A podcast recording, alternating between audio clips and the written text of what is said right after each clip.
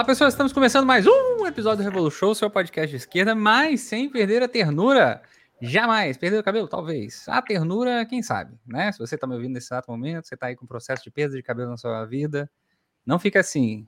Vai piorar. Não vá pra Turquia fazer implante. Isso é besteira, gastar dinheiro com esse negócio. Gasta dinheiro com coisa melhor. 15 mil reais e outra coisa. Dá entrada em, sei lá, saco de arroz ou alguma coisa do gênero. Mas enfim, vamos começar aqui nosso querido podcast. Como você está vendo aí acima, né? A temática deste terrível podcast é sobre o, a situação que nós estamos vivendo agora neste nosso querido país, que não é necessariamente de agora, mas é processo de privatização dos presídios né, é, no país. Né? A gente teve agora é, um leilão que eu se lembro bem, foi o presídio de Erechim, se eu me lembro bem, foi de onde veio uma cuia minha, um amigo meu era de Erechim, um abraço aí pro Bolívar, e a gente vai falar sobre esse tema nesse exato momento. Para falar desse tema aqui, ao meu lado esquerdo nós temos o maluco sempre, João Manuel, de Gola Jones. Bom dia, boa tarde, boa noite para todo o glorioso público do Revolution, o maior podcast do Brasil, da América Latina, quiçá do mundo. Houve boatos por aí ah, o Revolution vai acabar, ah, o Revolution tá em crise, ah, não sei o quê, mas o Revolution, o Revolution é igual dinizismo, a gente nunca acaba, a gente sempre se supera. E aí, tamo aí, tamo aí firme e forte, 2014, 2014 não, gente, 2024, com grandes novidades, com grandes novidades, com esse podcast que continuará crescendo mais, do que o PIB chinês, que ultimamente anda crescendo um pouco, mas o PIB chinês de 10 anos atrás. Essa é a nossa meta. Muito bom. Né, houve boatos aí que o revolucionário do PCB, né? Foi, gente, calma, calma, calma, né? Assim, né? É... E ao lado esquerdo, João Manuel, nós temos aqui o retorno pródigo, né? De Thiago Sardinha. Diego lá, Thiago. Salve família, beleza? Tudo certo? É, quero agradecer o convite do Revolution para estar mais uma vez aqui discutindo, debatendo. E, e, é isso, assim, vamos para cima. Muito bom. O Thiago Sardinha que está extremamente feliz agora que ele está gravando e vendo a gente, né? Que é a primeira vez que ele gravou, não estava vendo a gente, ficou meio perdido. Foi tipo assim, cara, cadê os seres humanos aqui?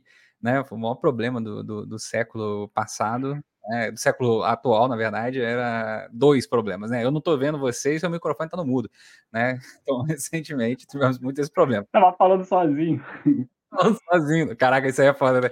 O, pra quem não sabe, né? Várias gravações do Revolução já aconteceu isso. Da pessoa cair e continuar falando meia hora sozinha até perceber que ela caiu, né? E ao lado esquerdo de Thiago Sargento temos aí estreante Lorena. Diga olá, Lorena, quem é você? De onde vem? Para onde vai? Como se alimenta? Olá, minha primeira vez aqui no Revolution. Fico muito feliz pelo convite, agradeço bastante. E eu sou Lorena Martins, tenho 26 anos, Estou na direção aí do Movimento em Defesa da Reconstrução Revolucionária do PCB. Sou estudante de Direito na UFRJ e pesquisei aí por três anos na iniciação científica o papel do sistema de justiça na sedimentação dessas políticas de extermínio aplicadas na segurança pública do Rio de Janeiro. E é mais ou menos por aí que eu vou. Muito bom. Isso porque a Lorena, quando convidei, pô, não tem muito o que falar, não sei o que, ela, pô, já chegou aqui, não estudei e tal, pá, não sei o que.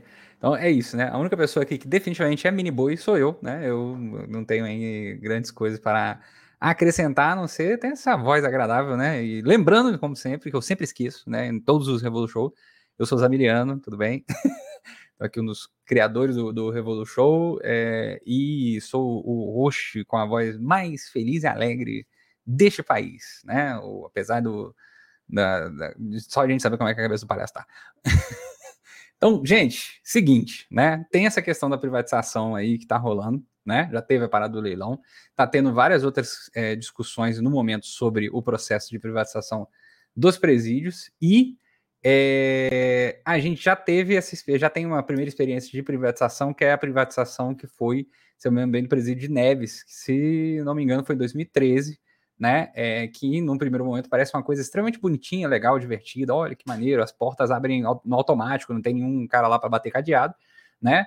É, mas a gente sabe muito bem para onde que vai caminhar isso. Então, eu queria que, Lorena, se você pudesse aí, para quem estava dormindo recentemente, né, é, na esquerda e na direita, né, é, desse país, tem uma galera que na esquerda está dormindo, mas assim, nervosamente, aliás, que que tá acontecendo desse bagulho aí de privatizar presídio? Isso é bom? Isso é gostoso? Vai dar certo? Privatiza dar certo? Então, não vai dar certo, né? A gente já pode partir dessa premissa, assim.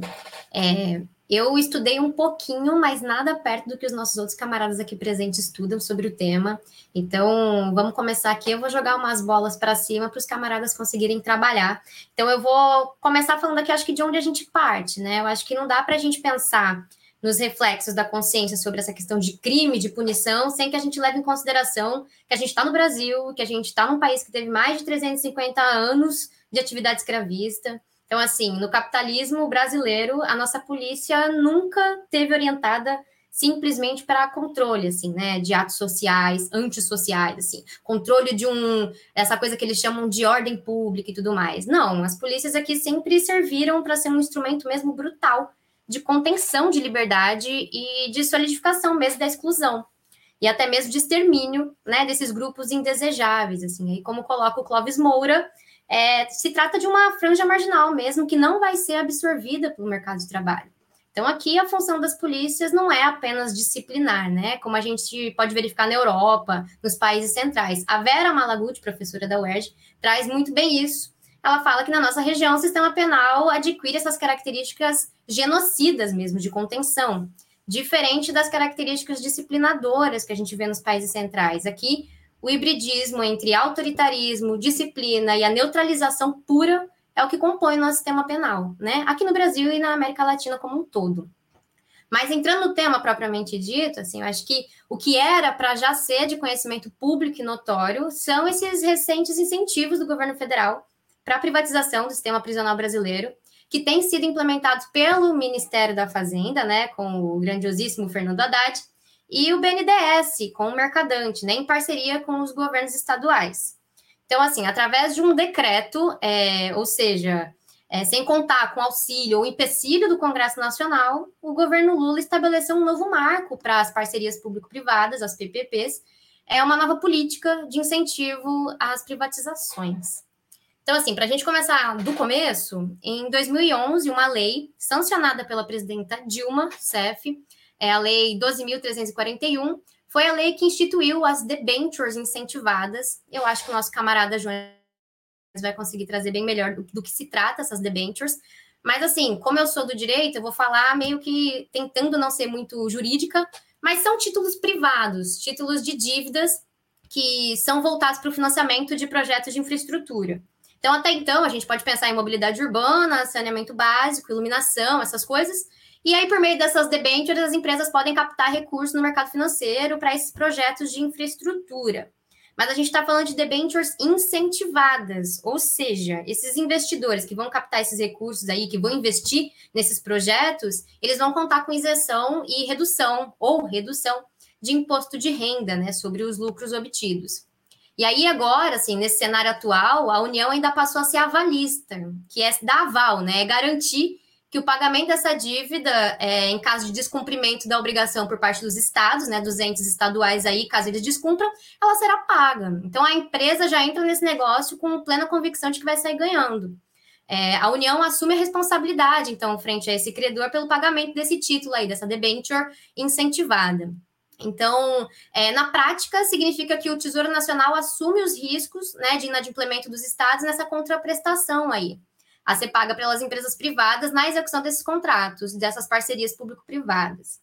O que acontece? Depois de 2011, instituiu-se essa lei, e aí em 2016, já depois do golpe, o Temer regulamentou essa lei das debentures incentivadas com um decreto, também presidencial, e aí ele colocou ali, vamos ver, o que, que vai ser, o que, que a gente vai regulamentar de fato com essas debentures, né? O que, que vai estar nesse rol aí?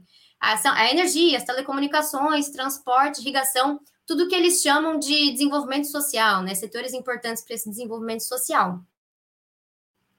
E aí, agora, em 2023, o Lula vem num salto mortal duplo em direção ao neoliberalismo e acrescenta no rol desses setores aí é, de programa, né, de parcerias e investimentos, eles têm chamado de PPI, a saúde, a educação, equipamentos culturais, alguns outros incisos aí, e o sistema prisional e a segurança pública.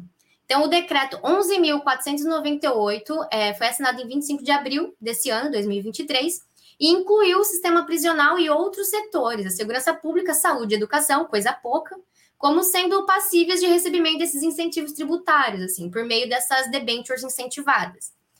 Ou seja, nem Temer e nem Bolsonaro foram tão longe, né? Não colocaram a segurança pública e os presídios no âmbito do PPI, né? Programa de Parcerias e Investimentos. É, eu acho que devia ser evidente para a cúpula do, do, Partido dos Trabalhadores que presídio privado é estímulo à prisão dos nossos jovens, é mercantilizar vidas negras, é abrir a porta para a violação de direitos trabalhistas no sistema prisional. Isso é um tweet do David Decache, que eu peguei e achei muito bom.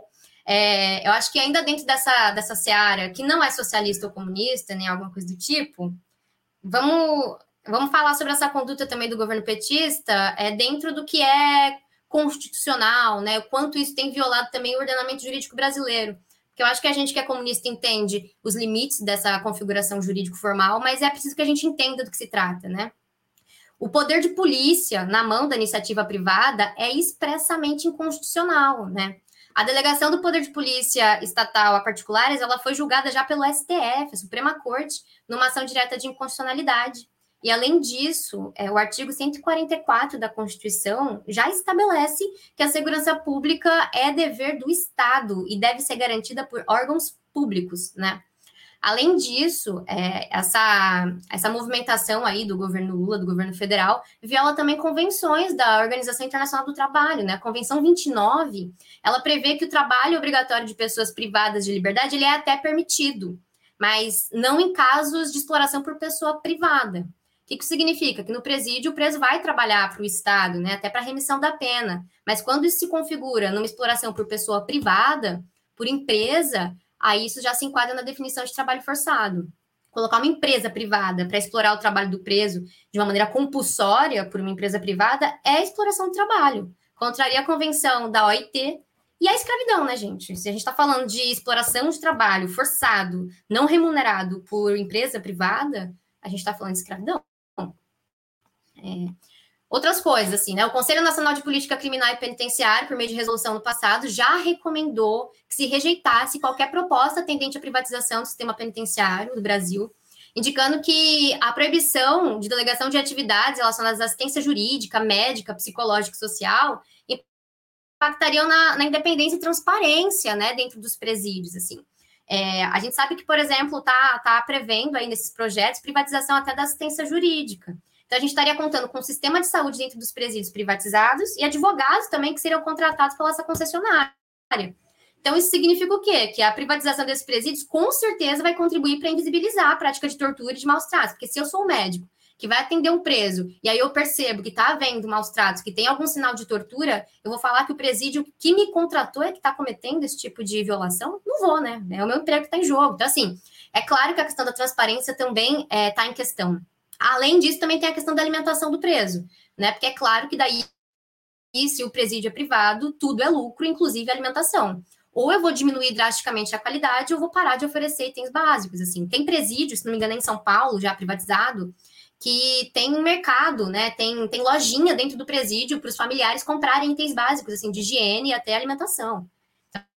Então, é, é de um nível estarrecedor, assim mesmo, de, de, de, de violação mesmo de direito, né? E é assim, é, apesar da gente estar tá, tá vendo assim, um, um, discurso cínico, né, pelos governos estaduais, Rio Grande do Sul, São Paulo e outros aí, aqui no Rio também, e sendo chancelados pelo governo federal, é óbvio que o que a gente vai assistir diante dessa privatização dos presídios é o aprofundamento mesmo das violações desses direitos, que vão trazer consequências muito, muito terríveis, muito bizarras para esse, esse assim chamado desenvolvimento social, né, que eles falam. Para a gente que é que é comunista, é evidente que essas regras jurídicas, assim, elas buscam mesmo internalizar em cada pessoa um, um comportamento de aceitação do status quo, né, desse estado de coisas atual. Mas a consequência da privatização, a mais óbvia, assim, para a gente compreender, com certeza vai ser pressão, vai ser lobby para intensificar o encarceramento, né? A gente tem que lembrar que a gente já é o terceiro país do ranking mundial aí, com número de população encarcerada. A gente só está atrás dos Estados Unidos e da China que vem diminuindo, inclusive, suas taxas de aprisionamento, ao contrário da gente, que só vai crescendo. E é importante lembrar aqui também, acho que a gente vai voltar com mais ênfase a esse tema depois, mas na primeira semana de, de governo do Joe Biden, ele editou um ato normativo que proibia novas privatizações no sistema penitenciário federal daquele país. Então, assim, é, o que está claro é que a experiência norte-americana de desestatização desses presídios, de mercantilização da, das pessoas, né, privadas de liberdade, não foi benéfico nem economicamente, porque é claro que o Joe Biden não é nenhum socialista, nem uma pessoa preocupada com bem-estar, mas é, para mim essa movimentação é muito clara de que não deu certo, nem economicamente, como eles achavam que daria, né? Mas depois a gente volta para o exemplo americano. Assim, acho que no Brasil tem alguns dados que a gente precisa colocar. É, de 2000 até hoje, a gente teve um aumento de 257% da população carcerária. E 25%, um quarto dessa população, está em prisão provisória, aguardando julgamento. Além disso, a população carcerária brasileira tem uma sobre-representação das pessoas negras, né? São 67,5% hoje, de acordo com o Anuário Brasileiro de Segurança Pública, é, sendo que no Brasil a gente tem 56% de pessoas negras, né? Então, o que fica claro é que tem uma clientela preferencial mesmo desse sistema penal. E o que o governo Lula está fazendo é, é, claramente uma escolha política, é uma estratégia econômica para poder mitigar aí o caos pós-pandemia, pós-Bolsonaro que seja, mas o que precisa ficar claro é que essa escolha política que está colocando em questão é o seguinte: é, é fazer a juventude negra e periférica do país, os trabalhadores mais pauperizados mesmo, a pagar essa conta, com sangue, com liberdade, com a vida, é, como sempre na história desse país, né? Então, acho que o que está sendo colocado é que corpos negros serão fonte de lucro mesmo, a iniciativa privada, mais uma vez, e é, é essa política pública perversa que a gente está discutindo aqui hoje. É, os contratos de privatização dos presídios, eles contam com umas cláusulas bem absurdas que exigem taxas mínimas de lotação das unidades prisionais, né? Então, aliadas à remuneração é, da empresa por cada pessoa que seja encarcerada. Então, assim, é claro que vai ser muito benéfico que a gente trabalhe aí numa... É, na, na, na, atividade legislativa mesmo, para criar mais tipos penais para que as pessoas sejam cada vez mais encarceradas, né? Recrudescer mesmo esse sistema penal. Então, é, acho que esse é o cúmulo, assim, e precisa ficar muito claro que a gente não tem um governo de esquerda hoje, assim, né? Isso precisa estar claro para nós. É, e para finalizar, eu reforço aqui que esse decreto e essas escolhas políticas, elas não deveriam estar surpreendendo a gente, assim, porque de 2003 a 2014, né, com os, os petistas no governo, a gente pôde ver o inchaço mesmo de processos de criminalização primária. Criminalização primária é atividade legislativa, né? Você criar novas leis, novas incriminações, enfim. É, assim como mudanças na execução penal, no processo penal, tudo isso pode ser verificado nos governos petistas. E essa, essa suposta gestão de um Estado mais social, redistributivo do PT, e ao mesmo tempo é, foi e continua tendencialmente a ser a gestão que mais encarcera e recrudesce penalmente, mostra também que aquela máxima do Estado penal máximo e Estado social mínimo nem sempre é verdadeira, aparentemente. Não dá para a gente esquecer que a lei de drogas de 2016, que é, escancarou mesmo a contradição petista, né? Foi no, no primeiro governo Lula aí, é, no segundo, início do segundo. Hoje, é, um terço das prisões no Brasil está relacionado ao tráfico de drogas, né? A gente não precisou de um Nixon, de um Reagan para ter o nosso né?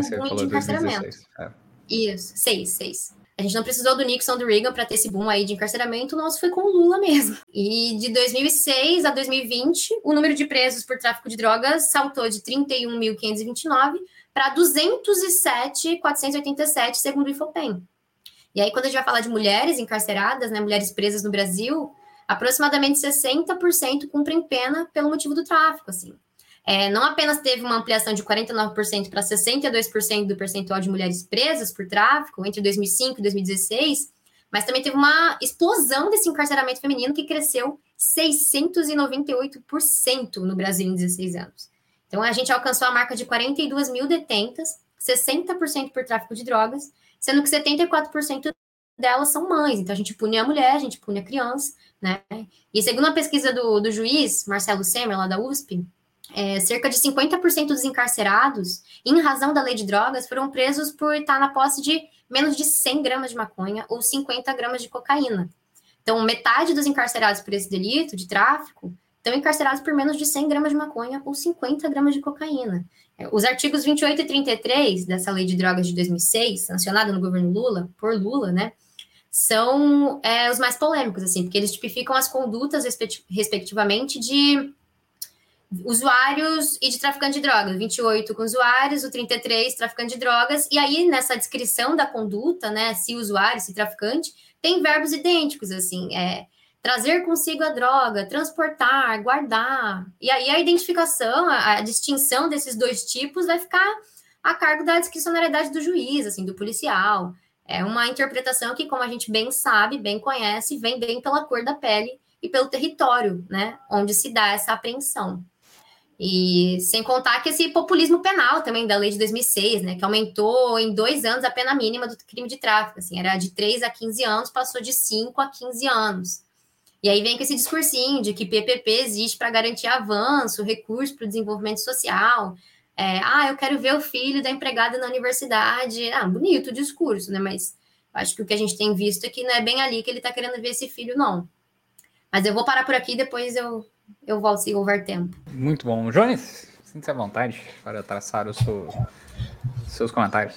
Então, camaradas, vamos lá. Eu quero começar contando uma historinha para vocês. O ano era 2016.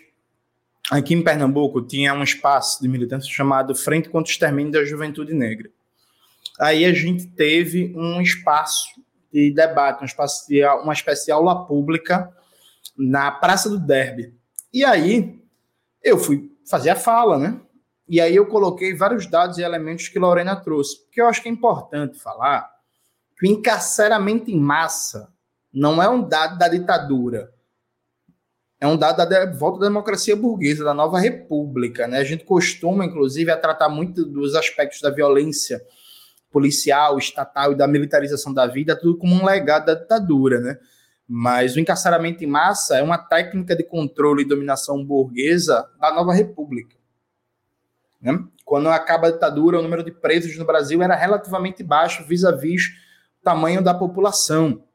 Né? E aí, quem escuta rap, facção central, cada álbum, em alguma música, eles estão falando o número de pessoas encarceradas, né? Tem um álbum que o Eduardo Dudu estão cantando, e o Brasil que já tem 200 mil presos, já no outro álbum, o Brasil que já tem 300 mil presos, no outro álbum, o Brasil que já tem 400 mil presos, aí no outro álbum, já vai 500 mil, e assim vai progressivamente. Inclusive, é um exercício sociológico muito interessante, e acompanhando a progressão do número de encarcerados em massa, e os problemas de violação sistemática dos direitos humanos, de pessoas encarceradas sem, sem julgamento de maneira ilegal, de progressão de pena que não é cumprida, de massacres e por aí vai.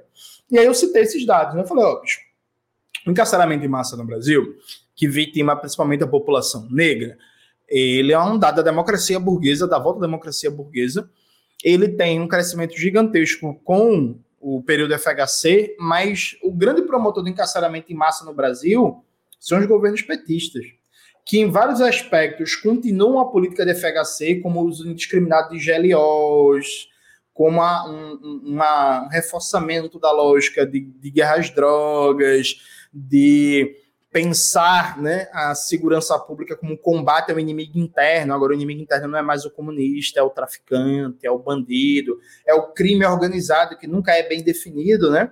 É, um, é um, uma imagem ideológica mobilizada para justificar todo tipo de aparato e tal.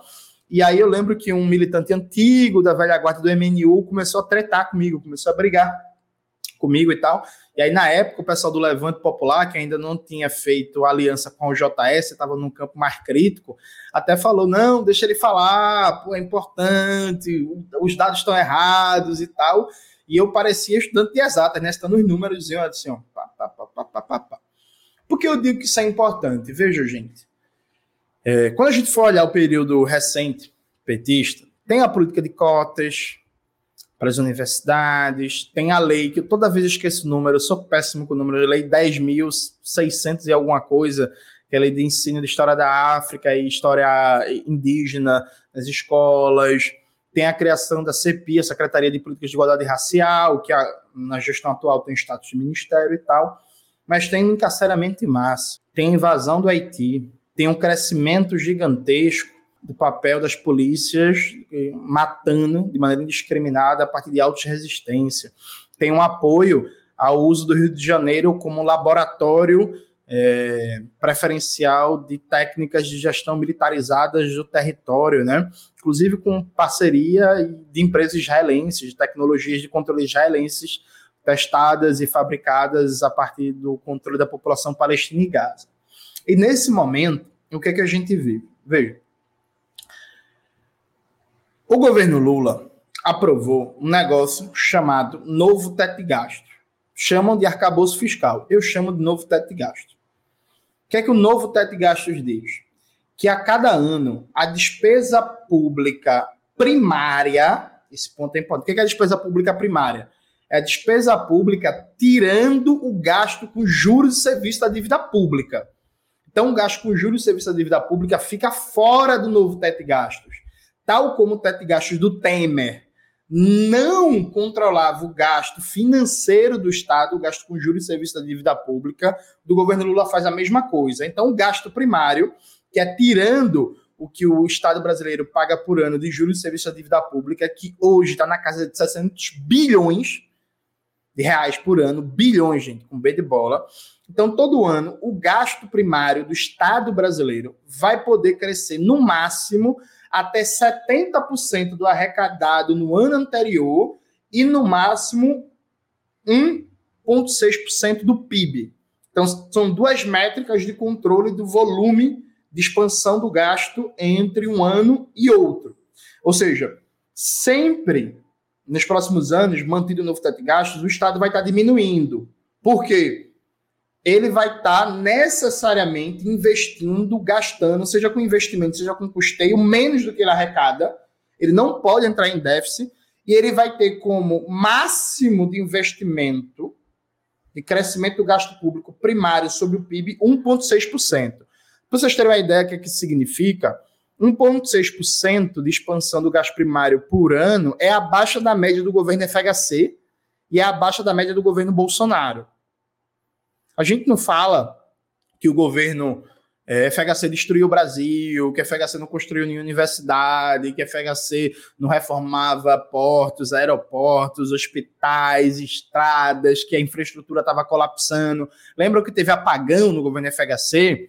É, é, Zame pela careca, claramente lembra, né? Porque dá para deduzir a idade dele. Tiago e Lorena, eu não sei. Eu queria dizer que a minha família, naquela época do, do apagão, né? E do racionamento, a gente passava roupa com ferro de passar a, em brasa. Perfeito. Tecnologia ancestral, né?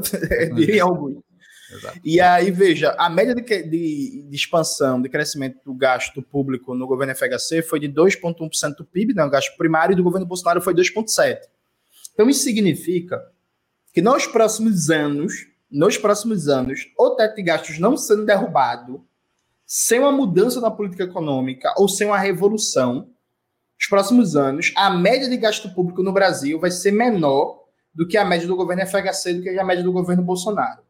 Isso significa que vai faltar cada vez mais dinheiro, não porque não tem dinheiro, gente, mas porque o governo Lula aprovou uma legislação que impede o ente público, o Estado, de gastar reformando, construindo hospitais, escolas, universidades, escolas técnicas, hospitais, portos, aeroportos, fazendo reflorestamento, recuperação de rios, linha de metrô. Não vai ter o metrô Recife, Rio de Janeiro. Isso não vai acontecer. Não vai sair do papel. Nossa, sacanagem. Vai ser uma boa, hein? Seria uma boa. Não vai ter nada disso. E aí, foi que, é um trenzinho bala. O trem bala era meu sonho. E aí, o que foi que o, o governo Haddad fez? E aí, veja, isso é declaração do próprio Haddad, viu? O Haddad foi para uma, uma, um, uma sabatina na Câmara dos Deputados e foi questionado diretamente pela deputada do Rio Grande do Sul, Fernanda Merchiona, que teve aqui com a gente no Revolu Show, ela dizendo assim, deputado, deputado não, ministro, é, pela proposta que vocês estão fazendo de arcabouço fiscal, o governo Lula 3 vai ter uma média de gasto público menor que Lula 1, menor que Lula 2, menor que Dilma 1, menor que Dilma 2. E o Haddad disse, veja, é interpretação de Júnior Manuel, ele disse da boca dele que agora não é o momento de ter protagonismo do gasto público. Agora é o momento de baixar os juros, aumentar a confiança do investidor para trazer o investimento privado. Então, veja, o Haddad, ele é adepto da teoria do livre mercado. O Haddad, ele acha que é o mercado que vai guiar o desenvolvimento econômico brasileiro, a criação de emprego, de renda, de oportunidades, de, de, de, de melhoramento da infraestrutura e por aí vai. Isso é livre mercado, viu, gente? para ser adepto do livre mercado, não precisa ser um liberal burro que fica falando privatiza, privatiza, privatiza, privatiza, não. Dá para ser um, um, um, defensor do livre mercado de maneira francesada, educada, né? paulista, Haddad, vegano, toma catuaba selvagem, anda de bicicleta e por aí vai. Pois bem, a equipe econômica, a partir disso, desenrolou uma agenda para estimular o investimento privado, nacional e estrangeiro. Qual é essa agenda? Ela anunciou títulos verdes. Então, veja, os caras amarram o investimento público nacional e anuncia títulos verdes para o Brasil se endividar em dólar. Lembra você, ouvinte do querido Revolution, do negócio da tal da dívida externa, que era o grande assunto dos anos 80, anos 90, que o Brasil tinha uma dívida externa, que não tinha dólar para pagar, pronto. O governo Lula decidiu que ele vai aumentar o endividamento em dólar do Brasil para atrair investimento estrangeiro, com a desculpa que é investimento verde, é investimento renovável. Só que, mesmo assim, esse investimento estrangeiro, todo mundo sabe que ele vai ser muito baixo, isso por uma série de questões e aí, e aí ação, genocídio de Israel contra a Palestina, escalada de tensões no Oriente Médio, guerra da Ucrânia, explosão do preço do petróleo, é, expansão da, da, da OTAN, tensão com Taiwan, China Estados Unidos e por aí vai. Ninguém espera é, recessão técnica da União Europeia, baixo crescimento dos Estados Unidos, crise política permanente dos Estados Unidos, enfim crescimento menor da China comparado com os últimos anos. Ninguém espera um investimento estrangeiro decolando. Ninguém, ninguém. E aí foi que o governo fez. Muito capitaneado por um sujeito chamado Rogério Seron. Quem é Rogério Seron? É um cara que trabalhou no governo João Dória. Era especialista em PPP, em parceria público-privada, em, em desestatizar serviços públicos. Esse cara está trabalhando no Ministério da Fazenda do Fernando Haddad, né, na área de formular políticas econômicas. O governo apresentou um mix de políticas para estimular o investimento privado. Né? Quais são esses mix de política? Um delas, Lorena já citou brilhantemente, que foi em abril desse ano, o governo Lula, Lula estava viajando, né? Lula viaja bastante. Aí quem assinou o decreto foi o, o Geraldo Alckmin e o Fernando Haddad, mais coisa do governo Lula, né? O governo editou o decreto 11.498, de 25 de abril desse ano, né? 2023. O que é, que é esse decreto? O governo pegou o PPI, não o PPI da Petrobras, o Programa de Parceria de Investimento. Foi criado pelo Michel Temer para privatizar portos, aeroportos, rodovias, estradas e por aí vai. Aí o governo vai, pegou esse decreto do Temer, editou um decreto, como Lorena muito bem destacou, é um decreto presidencial, não passa pelo Congresso, não passa pelo Arthur Lira, não passa pelo Centrão, é um decreto do governo. Editou esse decreto e colocou no âmbito do PPI, do Programa de Parceria de Investimento. Vocês depois, gente, podem entrar no site do PPI, que tem lá o programa dizendo que o objetivo dele é desestatizar a economia brasileira. Está dito com todas as letras, aberto. Perfeito? Aí o governo foi editou esse decreto para incluir mais setores no rol dessas PPPs. Aí colocou água, saneamento, presídio, segurança pública, saúde e educação. E aí, o governo Bolsonaro e o governo Temer tentaram fazer várias PPPs na área de saúde e de educação, só que a maioria delas não andavam. Qual foi a conclusão que chegou Rogério Seron? Meu irmão, o problema é que as empresas têm medo do calote do Estado, dos entes subnacionais, prefeituras e governo do Estado. Então, o que, o governo fez? Criou o programa de marcos de garantia. Então, imagina só que Tiago Sardinha é um empresário que quer lucrar explorando a educação. Aí chega lá o prefeito da cidade dele, Eduardo Paes, diz assim: ó, oh, bicho, quero fazer uma PPP aqui para construir mil vagas de creche privada. E aí eu vou ficar pagando a empresa privada para gerir essa, essas creches. Aí Thiago faz assim, porra, mas aí, pô, bom pra caralho, né? A gente pode roubar bem muito, vai ser massa e tal.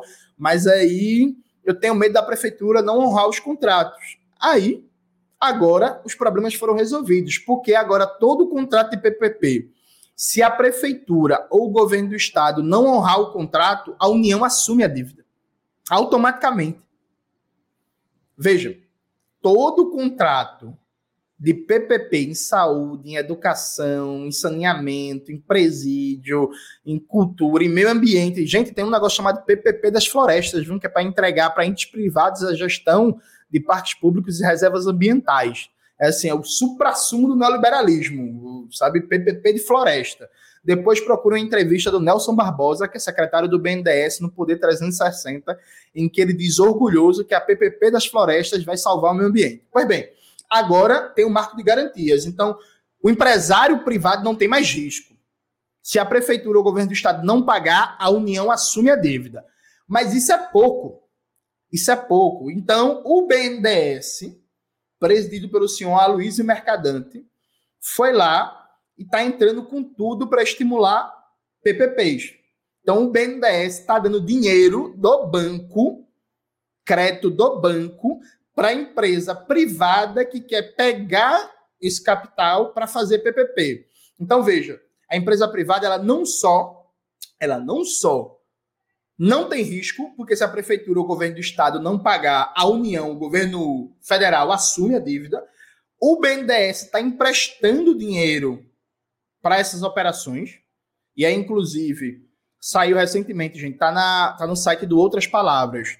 O nome do texto é Águas para o Brasil, carta ao governo Lula. 158 entidades, inclusive sindicatos da CUT e seções estaduais da CUT, como a CUT do Paraná, enviará carta ao governo Lula, cobrando o governo Lula, dizendo que a política do BNDES para águas e saneamento do governo Lula é a mesma do governo Temer e Bolsonaro. Veja, quem está dizendo não é Júnior Manuel, que é comunista, comunista pra caralho. É o sindicato da CUT, viu, gente? É a mesma. Estimular a privatização. Tá lá no site de outras palavras. Leiam lá.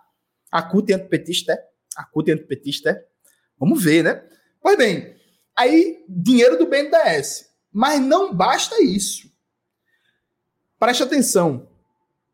Se você é um empresário bilionário, vamos ficar no nosso exemplo. Tiago Sardinha é um bilionário.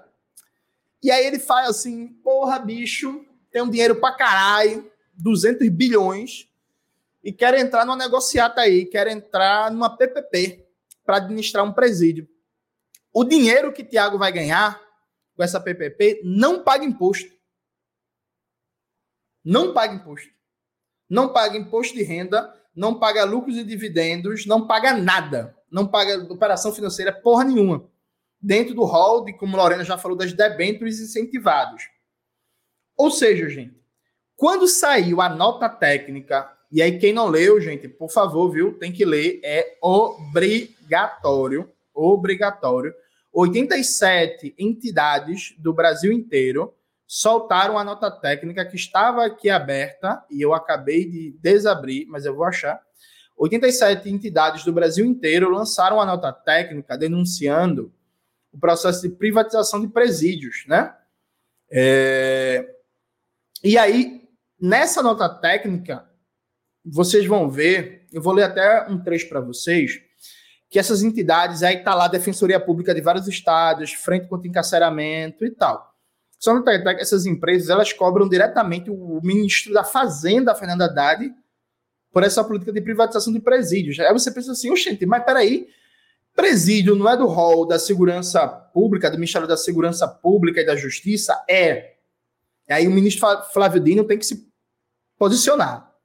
Se ele apoia ou não privatização de presídios. A Aniele Franco tem que se posicionar.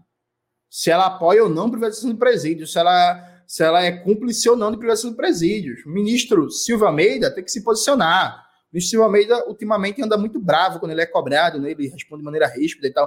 Mas, ministro, o senhor tem que se posicionar se o senhor apoia ou não a privação de presídios, se é cúmplice disso. Agora, veja, porque essa nota técnica fala diretamente do BNDES. E o nome do documento, para vocês acharem, é Nota Técnica Conjunta contra a Privatização do Sistema Prisional e os recentes incentivos do governo federal para a transferência da gestão dos presídios à iniciativa privada.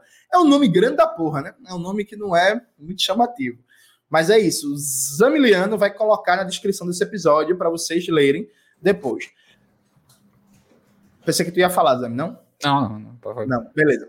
E aí, qual é a questão? Isso é uma política econômica, gente. Veja, veja. A gente está chamando o presídio como centro do debate Porque historicamente preside é o auge, é o suprassumo, é a barbárie suprema do neoliberalismo. Porque até os neoliberais mais canalhas, mais racistas, tiveram um certo pudor na hora de privatizar o sistema carcerário. Então, os caras foram para cima de metrô, foram para cima de energia elétrica, foram para cima de água, foram para cima de educação. Em alguns lugares preservar a saúde, como no caso da Margaret Thatcher, por exemplo, não foi para cima do SUS do Reino Unido. Ela viu que não dava conta e tal. Mas, historicamente, a experiência neoliberal, se comparado, por exemplo, sistema carcerário com saúde e educação, os caras tiveram men menos capacidade de avançar na privatização. Mas o que está desenhado aqui é um projeto de redesenho do Estado brasileiro.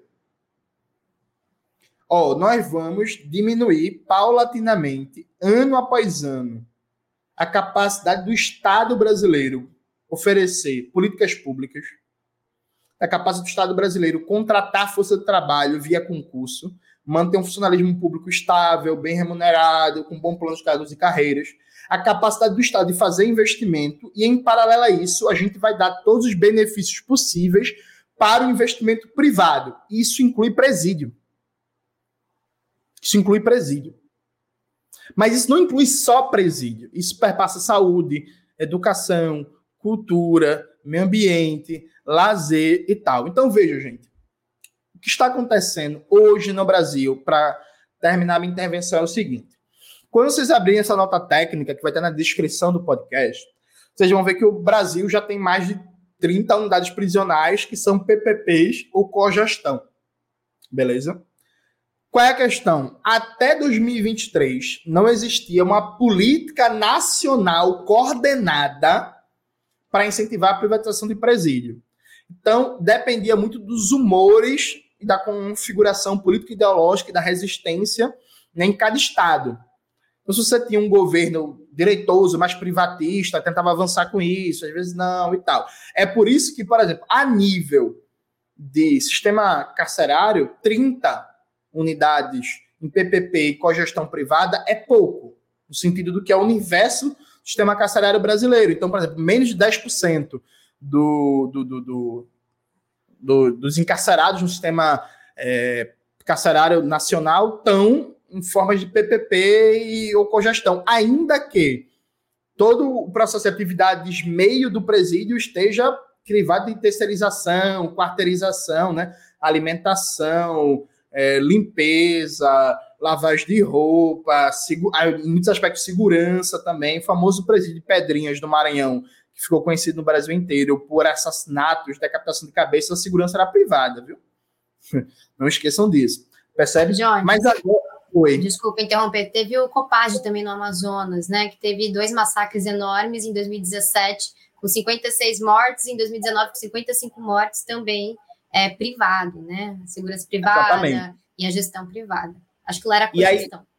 Isso. E, em média, o custo do encarcerado num presídio de PPP ou cogestão é, em média, de 5 a 6 mil reais. E aí, veja, o custo médio de um encarcerado num presídio de gestão pública é de 2 a 3 mil. Então, um, encarcerado no serviço privado custa o dobro ou mais, e as condições de aprisionamento são muito parecidas, similares. Então, assim, tem alguma coisa errada aqui, perfeito? Só que aí, veja, agora, gente, a gente tem um marco nacional para estimular a privatização de presídios de norte a sul do, pra, do país.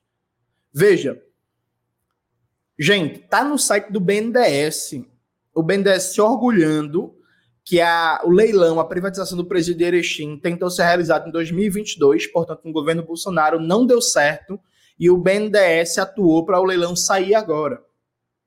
O governo Bolsonaro tentou fazer a privatização de um presídio em Santa, em Santa Catarina, não conseguiu. O BNDES, o governo Lula, está atuando para essa privatização sair agora. Ou seja, agora você tem, a partir do decreto né, do governo Lula, que não passa pelo Congresso, a partir do decreto 11.498, a partir do marco de garantias, a partir do apoio do BNDES, a partir das debêntures incentivadas, você tem um mix de política nacional para estimular a privatização de presídios no Brasil inteiro. Então não é algo só de responsabilidade do Eduardo Leite. O Eduardo Leite é liberal, neoliberal, fascistoide, direitoso, reacionário, inimigo do povo, tudo isso é verdade. Mas a privatização do complexo prisional Erechim foi feita com apoio, parceria do governo Lula. Então, gente, veja. Se você acha um absurdo a privatização de presídio, você tem que entender que a privatização de presídio é parte de uma um, política macroeconômica. É novo teto de gastos para amarrar o investimento público e diminuir o tamanho do Estado ano após ano, incentivar o investimento privado a partir do marco de garantias, do apoio do BNDES, a partir de mudanças de marco de legislação, e fazer com que o investimento privado vá paulatinamente substituindo a capacidade do Estado de oferecer políticas públicas, seja a gestão do sistema carcerário, seja saúde, seja educação, seja cultura, seja lazer, seja infraestrutura, seja preservação ambiental. A gente tem que fazer um dia uma, um, um, episódio sobre esse tal de PPP das florestas, que é o supra-sumo do absurdo, que inclusive é permitido na PPP das florestas você reflorestar plantando eucalipto, viu, gente?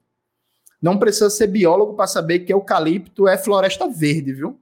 Eucalipto não é planta, não é mato, como diz o povo do interior. Eucalipto é monocultura, sabe? Para produzir celulose e para fazer papel. Que inclusive 90% de tudo é exportado e o preço do papel subiu 40% no Brasil nos últimos três meses. Mas isso é outro assunto. Então, esse é o quadro geral da política econômica tocado pelo ministro Fernando Haddad, pelo presidente do BNDES, Luiz Mercadante, pela ministra do Planejamento, Simone Tebet, todos eles subordinados ao Lula, que recebem ordens de Lula, não fazem nada sem autorização do presidente, e que vai promover uma imitação do que é uma das maiores aberrações dos Estados Unidos, que é a privatização em massa do sistema carcerário, criando uma nova forma de escravidão moderna. Né? Inclusive, o livro da Michelle Alexander, A Nova Segregação, que denuncia o encarceramento em massa e a privatização de presídios, foi publicado no Brasil. O prefácio é do glorioso ministro Silvio Almeida, da Cidadania e dos Direitos Humanos. Ministro, acho que é um bom momento de lembrar o seu prefácio e se pronunciar sobre o tema. Bom, aí sim. É... Ah, depois dessas duas grandes aulas aí de Lorena e de Jones, né? Vamos para o nosso querido Tiago Sardinha. Tiago, porra, bate É uma responsabilidade imensa, né? Depois dessas aulas aí que tivemos aqui, né? É um privilégio estar, estar aqui com os camaradas discutindo, ouvindo, assim, tão próximo. É, uma observação, né? É, caso, é, caso haja alguns tuiteiros aí ouvindo a gente, né? Eu não sou bilionário, como o Jones mencionou, e também não sou empresário, viu? Foi só um exemplo, né, para aqueles que gostam de pegar alguns pormenores e comentar e transformar num grande rebuliço. Então, queria fazer essa sua observação. É, assim, Lorena e Jones levantaram muitas coisas interessantes que eu estava pensando em falar, e como eu não, não gosto de ser repetitivo, então fiz uma breve filtragem aqui e vou tentar trazer novos elementos aqui para a discussão, e aí fica uma coisa mais completa, assim, ao meu ver, e aí talvez é, isso garanta né, um melhor debate. É, Johnny levantou uma questão, começando pelo Johnny, pelos comentários que foi o último que falou, se levantou umas questões interessantes, eu peguei aqui algumas coisas, né? Primeiro ele falou uma coisa que é importantíssima, que é o a gente está assistindo o redesenho né, do Estado brasileiro. Assim, eu diria que a gente, acho que o Estado brasileiro ele está seguindo uma reestruturação do capitalismo né, global, né, é, principalmente nesses termos que estamos discutindo aqui de um, eu, não, gosto de chamar de ciclo, mas uma nova etapa, né, esse aprofundamento da acumulação capital, né, que cada vez mais é, vem espoliando a classe trabalhadora como um todo, né, indo para âmbitos da sociedade, seja através da, das privatizações ou da expoliação, é, em que eram inimagináveis anteriormente. O Jones mencionou o absurdo do, do reflorestamento, né, é, os presídios também entram né, nessa trama é, é, e nessa perspectiva do capitalismo e agora está avançando para setores que até então eram impensados anteriormente, setores da sociedade é, que servem agora como forma de exploração do capital. Assim, eu acho que, a meu ver, em linhas gerais, é o que a gente vem assistindo, né? É, isso tudo por conta dessa reestruturação de uma crise do capitalismo muito profunda no capitalismo, né, e que é, é, o obriga, né, faz parte do seu próprio funcionamento, está fazendo esse aprofundamento, está né, tá indo para setores sociais, está indo para setores da sociedade, explorados de tal forma é, que até então a, a, assim, a sociedade não pensava que pudesse acontecer isso, né?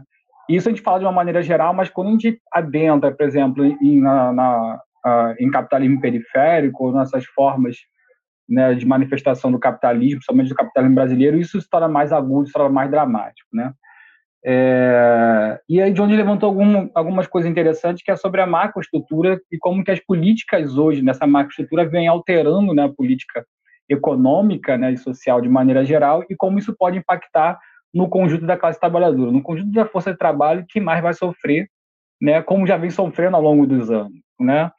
É, então veja, assim, é, isso dialoga bastante com o que eu venho discutindo, com o que eu venho né, estudando, pesquisando, que eu venho chamando de, né, de militarização do espaço urbano. Mas é claro que isso tem outros âmbitos, isso abre para novas nuances, assim, para a gente refletir o que significa exatamente isso. Então, por exemplo, a gente entra na era, assim, é, vou começar pelo encarceramento, né, é, de, uma, de uma população, e aí eu gosto de usar bastante o Wakana, que é, que é um sociólogo, ele é francês, mas ele, né, ele atua bastante nos Estados Unidos, ele é professor, acho que é Universidade Norte-Americana e tal, mas ele é francês, né, que vem já há algum tempo dissertando sobre isso, né, falando sobre isso, em que o processo de crise do capitalismo né, fez com que o capitalismo entrasse numa nova era, né, é, essa, essa era produziu um contingente populacional hoje que não consegue ser incluído né, de várias formas pela ordem capitalista, né, e que aí existe formas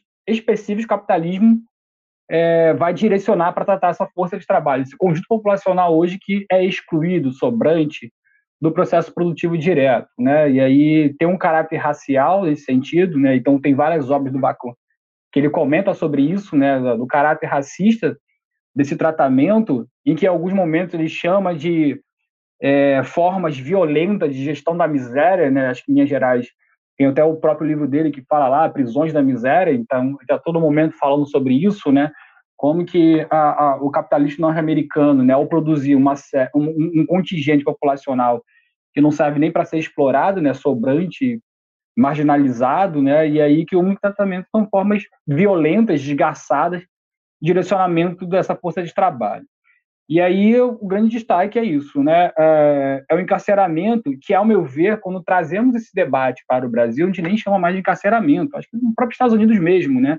A gente entrou na era do super, do hiper encarceramento, né? Essa, essa grande questão hoje, né? Porque não é admissível os números estratosféricos que temos hoje de pessoas encarceradas no mundo e né, nos países hoje que vem mais encarcerando. Temos aí Brasil e os Estados Unidos como ponta né, do encarceramento no mundo hoje. Então, é, a meu ver, essa é uma nova etapa né, do capitalismo que é, deixou-se de apontar, né, assim, acho que a gente já pode dizer, tem a, a, elemento suficiente para afirmar que a gente vive uma era do hiperencarceramento, né, e que isso tende a aumentar, tá? quando a gente fala hipercarceramento, a gente não vê horizonte de diminuição desse encarceramento, pelo contrário, o debate daqui que estamos travando aqui hoje indica que vai aumentar assim, essas pessoas encarceradas, assim, continua cumprindo o papel na sociedade que a Lorena comentou na fala dela, né, o papel do encarceramento, né, enfim, de maneira geral. Um outro elemento junto com o encarceramento, que eu acho que tem que ver também, teve elementos na fala do Jones, assim, é o controle social generalizada a partir de uso de tecnologias, principalmente vindo de Israel, né? É assim, quando eu falo vindo de Israel, não necessariamente aplicada no Rio de Janeiro, mas Israel hoje é, é o grande né, exportador de tecnologias, né, é, que visa o controle dos indesejados do espaço urbano, né? ou da classe trabalhadora, ou de, ou, ou, ou de alguma forma, algum perfil social indesejado né, daquele que vai adotar, daquele que vai importar essa tecnologia. E aí eu queria chamar a atenção porque a gente está no momento né, de, de, massacre colonial de Israel né, é, com os palestinos. É, a minha perspectiva aqui, que já venho analisando isso há algum tempo, é que algum tempo todas essas armas, toda essa tecnologia que Israel está aplicando agora para massacrar palestinos, pode ter certeza que a gente vai ver isso em algum momento na, nas favelas do Rio de Janeiro. Assim. Pode ter certeza em algum momento a gente vai ver essas armas, essa tecnologia aplicada em outros locais do mundo, que já é o grande exemplo hoje de exportação desse tipo bélico, dessa tecnologia. Então, isso também é um avanço ao controle generalizado, o controle social generalizado, né, é, desse contingente, né, miserável que o capitalismo hoje não encontra nenhuma forma de tratar no ser dessa maneira, tá? É, a militarização do espaço urbano, né, que, é, que é meu foco, né, nesse, todo esse processo, e aí também com os elementos que, que o Jones trouxe aqui, né, a Lorena também trouxe, tem muito que ver que, é, mais uma vez, né, não é mais hipótese, eu falava isso como hipótese, né, como hipótese, agora já tem é, elementos concretos da própria realidade para dizer que isso não é mais hipótese, é uma, é, é, é uma teoria né, que tem sua comprovação na própria realidade, assim, que é o caso da, das Forças Armadas serem unicamente utilizadas para fazer policiamento urbano. Assim. Forças Armadas é isso hoje. Forças Armadas, é, claro que é um dado aspecto da militarização, mas Forças Armadas é utilizada para fazer policiamento urbano. E, mais uma vez, o governo PT né, invocando uma, uma GLO para chamar as Forças Armadas para fazer policiamento urbano. Né? Se não bastasse lá a, a, política de pacificação, né, com as UPPs, etc., né, a, a, todo o fracasso que foi aquela política de pacificação, etc., e mais uma vez volta assim, né, a essa fórmula já esgatada, né, a, a, a uma tese mofada, digamos assim, né, de tentar tentar é, encaixar numa realidade cuja complexidade precisa ser melhor compreendida.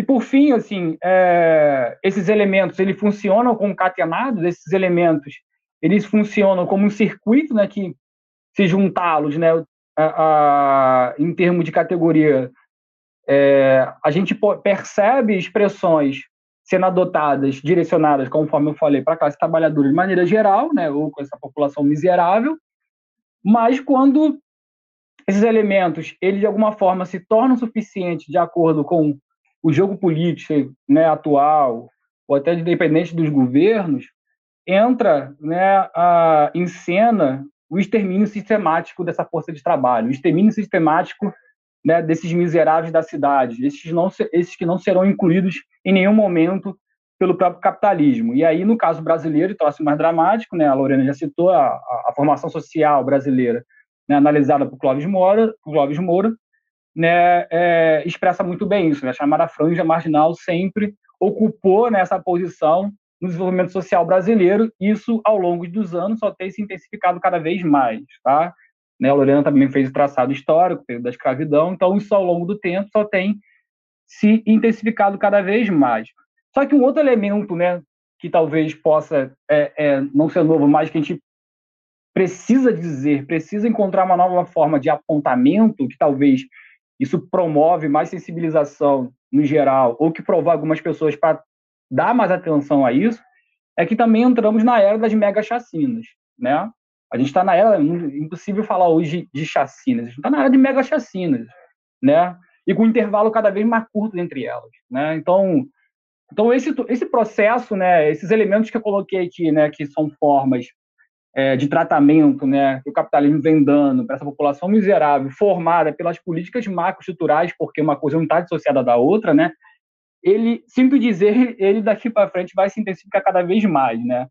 É, o Johnny já trouxe apontamentos do que, do que tem sido a política do, do governo PT né, para uma perspectiva de médio né, a, a, a longo prazo, e, portanto, veremos cada vez mais assim uma, população encarcerada, aumentando o encarceramento dessa população, tecnologias aplicadas, né, novas tecnologias de controle social sendo aplicadas, né, a gente tem visto aí, né, basta é, é, ligar no noticiário, né, o, o, reconhecimento facial, né, tecnologia cada vez mais sendo utilizada pela polícia de reconhecimento facial, pela polícia do Rio de Janeiro, isso é muito comum, polícia civil, né, prendendo pessoas a esmo apenas com reconhecimento facial, né, é, e, inclusive, e é, te cortando rapidinho, Thiago, inclusive o Chavoso, né? O Chavoso da USP estava com o rosto dele constando, né? No banco de imagem de reconhecimento facial é, da polícia de São Paulo, né?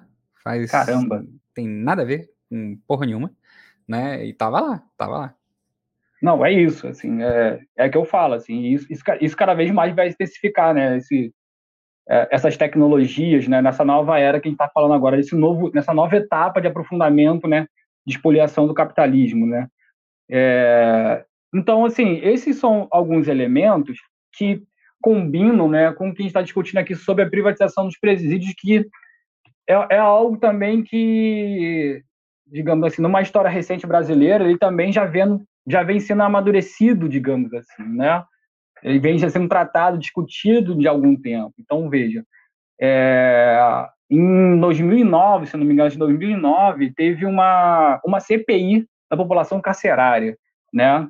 Essa CPI ela foi presidida pelo deputado federal, que hoje é ex-deputado federal, acho que é da época era do PT, que é o Domingos Dutra, né? Ele presidiu essa CPI.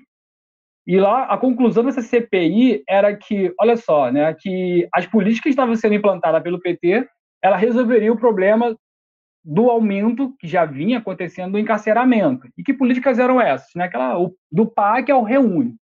Então, o, o deputado estava convencido que, com a ampliação dessas políticas compensatórias, isso afetaria é, é, significativamente né, a diminuição né, da, do aumento da população carcerária. Nós já vimos isso, que isso não aconteceu. Tá?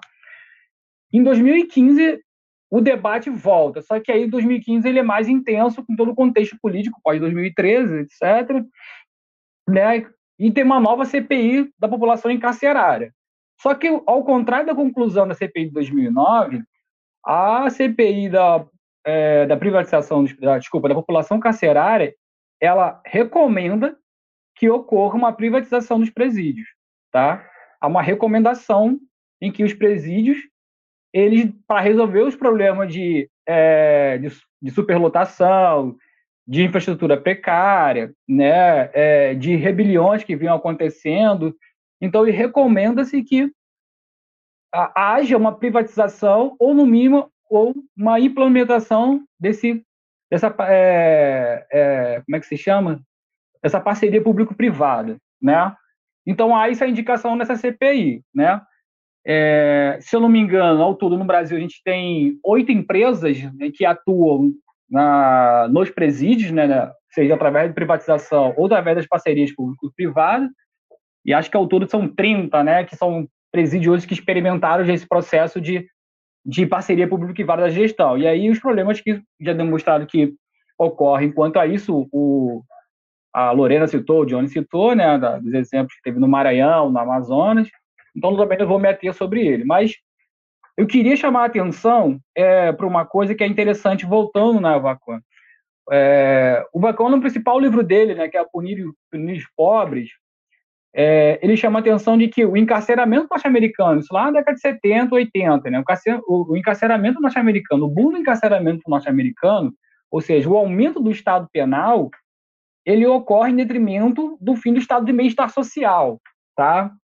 É, essa é a grande tese do livro dele, né? um recuo do estado de bem-estar social e aumento do estado penal né? em contrapartida. Né?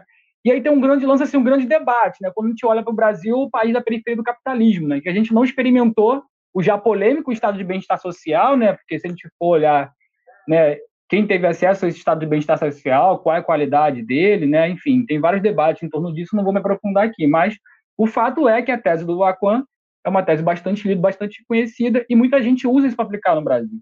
E aí é o grande questionamento, né? Porque no Brasil a gente não passou por esse estado. eu estou convencido que não passamos por estado de bem-estar social, tá? É, no máximo tivemos algumas políticas compensatórias aí, né, de gestão da miséria, como ele mesmo coloca depois em livros posteriores. Mas assim, é, o bullying encarceramento, né, aqui no Brasil começa ali com a política de drogas de 2006 né, é, o grande boom, né, que já vem crescendo ali, como o Jones colocou no período do, do FHC, ele acontece no período de crescimento econômico brasileiro, tá?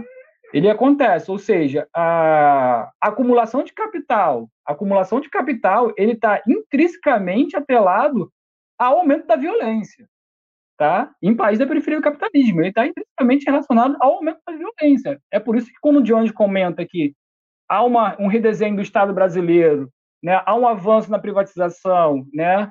há um avanço do capital financeiro né, na economia nacional, isso ao mesmo tempo, conforme eu levantei aqui, né, é, existem elementos que vão é, é, é, expressar o aumento dessa violência direcionada a uma classe trabalhadora, que o capitalismo direcionou há muitos anos, né? É, vem direcionando as suas políticas para o tratamento dessa classe trabalhadora. Então, assim, é, isso é problemático de várias formas, porque isso, de antemão, isso desfaz algum, algum é, digamos assim, né, alguns levantamentos do debate público de que, para resolver o problema da população que vem sofrendo com essa violência, é a gente aplicar ali um estado de bem-estar social, ou se aproximar o máximo possível dele, né? Com essas políticas, a ampliação dessas políticas compensatórias, né? A ampliação do, do acesso a certos serviços, né? E a gente está percebendo que, ao longo desse tempo, aconteceu exatamente ao contrário no caso brasileiro, assim. Né? O Brasil produziu essa bizarrinha de que um período de boom econômico né, teve um aumento carcerário, uma política de pacificação né, em que teve, né, é, no seu período, um, um, número expressivo de pessoas assassinadas por, por intervenção policial, né? E aí, para também contribuir né, nessa política de violência, né, junto com essa relação macroeconômica, eu não poderia deixar de dizer sobre isso, e aí também a privatização dos presídios, é como que os grupos armados vão reagir em relação a isso é como que as facções que estão dominando os presídios vão reagir a essa nova forma, digamos assim, de, de controle social que você exercido agora dentro das prisões por empresas privadas, né?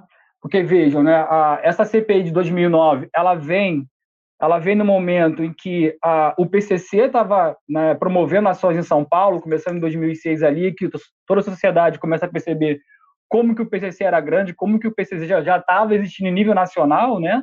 E aí todo mundo assustado, por isso que vem depois logo a CPI, né?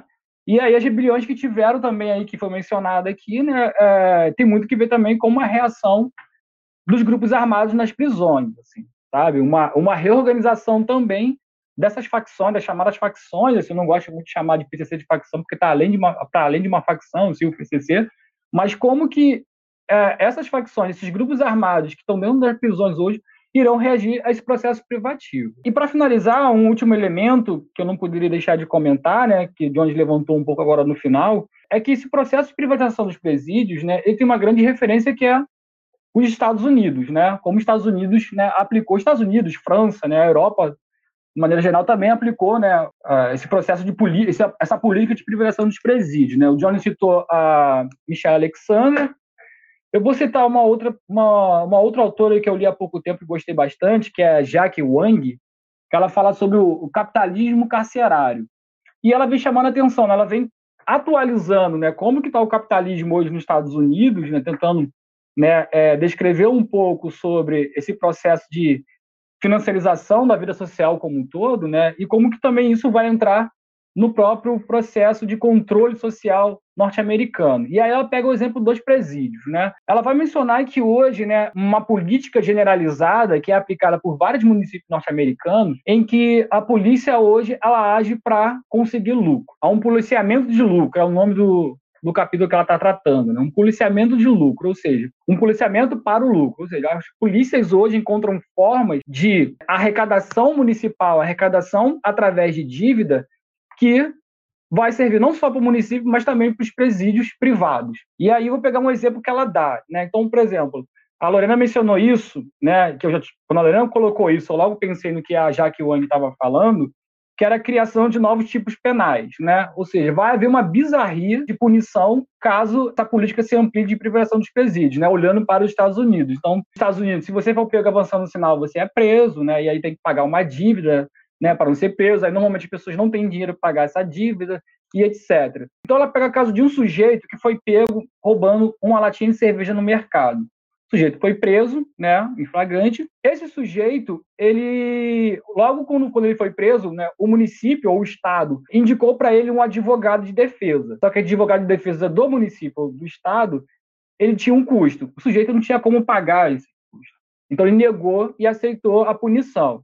E a punição foi que ele teria, ele, ele foi penalizado com liberdade condicional já de início, já teria uma liberdade condicional. E aí que é interessante, né? O que os municípios vêm fazendo hoje? Vem privatizando também a liberdade condicional, tá?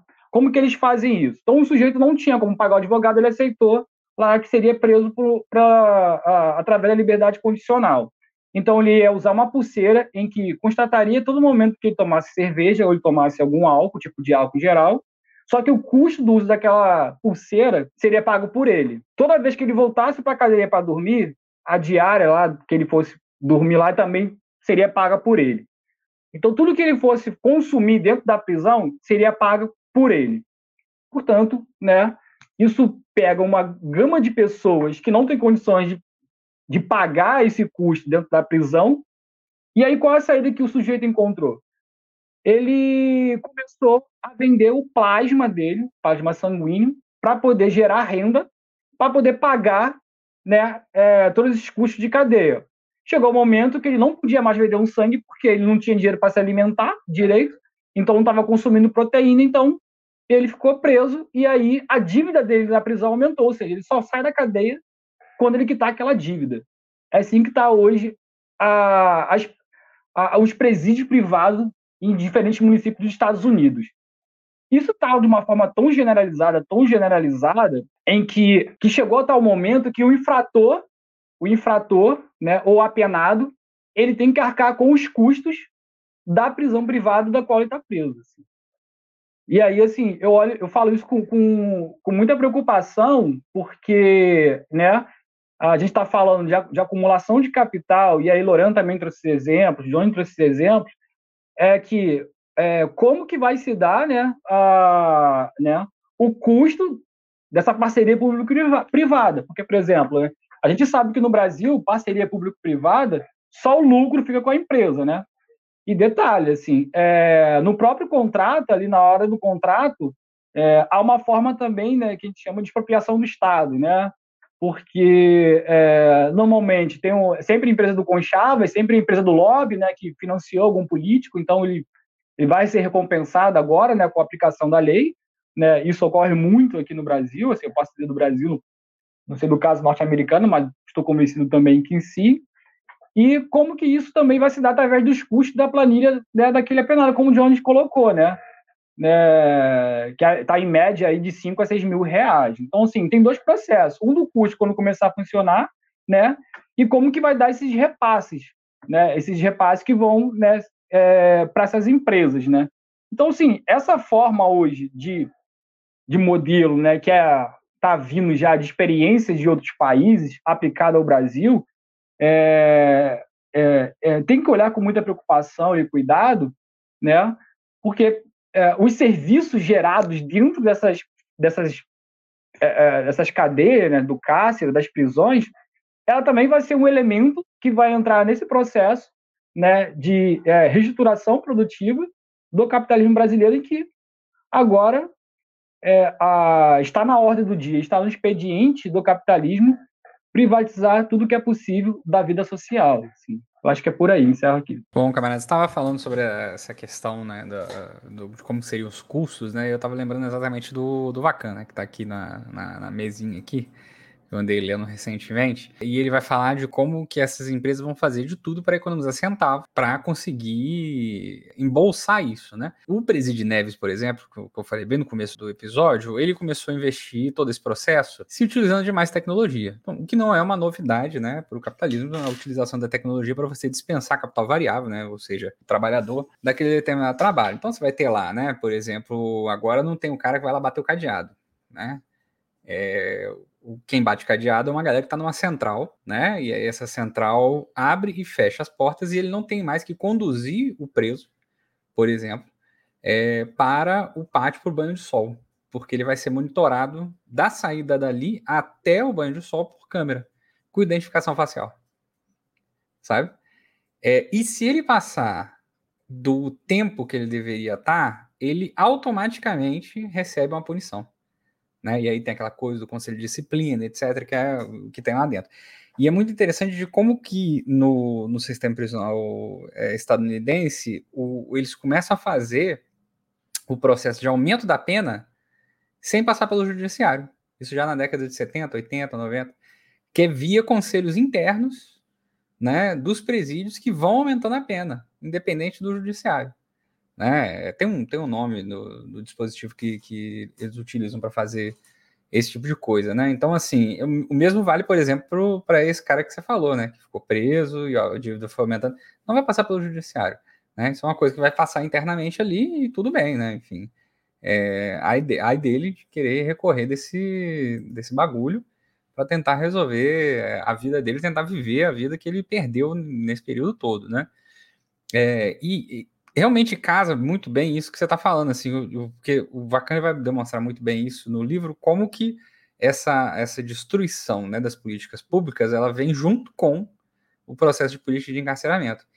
E aí a gente pensa o quê? Né, aqui no Brasil, no Michel Temer, no, no período né, que a gente está passando nesse exato momento em que a gente está tendo todos os mecanismos que ligando aí o, o ponto que o Jones colocou, né, é, em relação a o que a gente vai ter né, o que já estamos tendo, na verdade, né, de você reduzir o orçamento público brasileiro, né, seja na assistência, seja na saúde, seja na educação, né, e ao mesmo tempo você criar como forma de, de, de política compensatória disso privatização de presídio e aumento do processo de encarceramento da população. Então veja, e o Vacan fala isso no livro, eu acho muito bom, né? Que ele fala assim, é, os Estados Unidos eles passam da guerra à pobreza para a guerra aos pobres, e aí da guerra aos pobres para a punição dos pobres, né?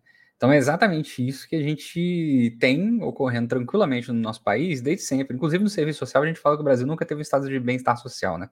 O Brasil sempre teve um estado de mal-estar social, né?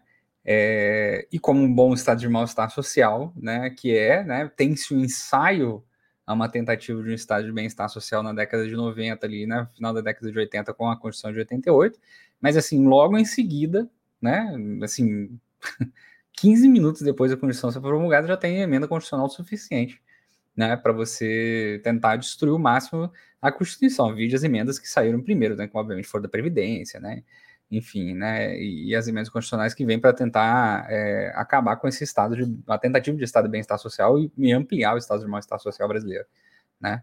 É, então é muito interessante isso, assim, porque é isso que a gente está tá encaixando agora nesse momento, né? Tá percebendo nesse, nesse exato momento que a gente está conversando, que todo mundo está ouvindo a gente agora nesse momento no podcast é, tem que entender, né? É, que o processo de política de privatização dos presídios ele é uma política que não está separada da política econômica brasileira, que não está separada é, da destruição do estado de bem-estar social, da tentativa de estado de bem-estar social brasileiro, né, do piso da educação, né, é, do piso da, da, da previdência, do piso é, da, é, da saúde constitucional, né, do, da forma com a qual a Previdência Social ela é, é tem a sua arrecadação através da Seguridade Social, né? É, então, assim, de como a assistência social, que sempre foi, a gente chama que é o primo pobre, né, do, do, do, do tripé da, da, Seguridade Social no Brasil, é, vai se transformar, né, cada vez mais numa política de transferência de renda única e exclusivamente, né, para reduzir a política de transferência de renda em algum ponto, né, seja através da exclusão das pessoas através de criação de mecanismos cada vez mais difíceis para que elas acessem, né? Mecanismos esses que são automáticos, inclusive, em alguns momentos. A, a Previdência, nesse exato momento, já, tá, já implementou um algoritmo né, que automaticamente já nega que são de benefício para ação continuada no auxílio-doença, sabe? Automático, assim, não precisa nem passar por um, por um funcionário em algum momento. Assim, eu fiz uma requisição de benefício para ação continuada pelo senhor duas vezes e ela foi negada em 30 segundos. Sabe? Eu tive que mandar ele na Previdência. Falei, cara, você vai ter que ir lá, assim, porque o sistema não deixa, sabe? E é isso. E essa coisa de falar o sistema não deixa é muito interessante, né? Porque você bota a culpa numa entidade, né? A entidade sistema, né? É culpado por isso. Ninguém é culpado por isso. Quem é culpado por isso é o computador, né? E aí a pessoa fica com raiva de quem? Sabe? Quem, quem, quem, quem que vai apontar? Sabe? É, isso, de certa forma, até gera uma, uma, uma, compensação na cabeça da pessoa de falar assim, ah, não foi o seu assistente social aqui que, que me barrou, foi o sistema, sabe? É, porque é, uma um, é lidar com frustrações em vários níveis diferentes, né? Então, é, eu acho que, que, a gente tem um desafio muito grande aí pela frente, né? É, que é um desafio que não é de hoje, né? É, só, é algo que todo mundo já apontou aqui, é uma coisa que já está acontecendo no Estado brasileiro né, há mais de 30 anos, né? E que a gente tem que tentar lutar pra, pela reversão disso. Jones, acho que você queria falar alguma coisa. Sim, é porque quando você tocou na questão dos pisos constitucionais da saúde e educação, foi uma coisa que eu esqueci de falar, que eu acho isso muito importante. Veja, A Constituição de 88, na tentativa de criar esse estado de bem-estar social, definiu um mínimo que, na verdade, na história da Nova República virou máximo, né? O que deveria ser o piso virou teto. Mas tudo bem. Definiu os mínimos condicionais da saúde e da educação. Então, é 15% das receitas é, é, tributáveis para educação, para saúde e 18% das receitas correntes líquidas para educação. O teto de gastos do Temer suspendeu esses mínimos constitucionais, não acabou com eles.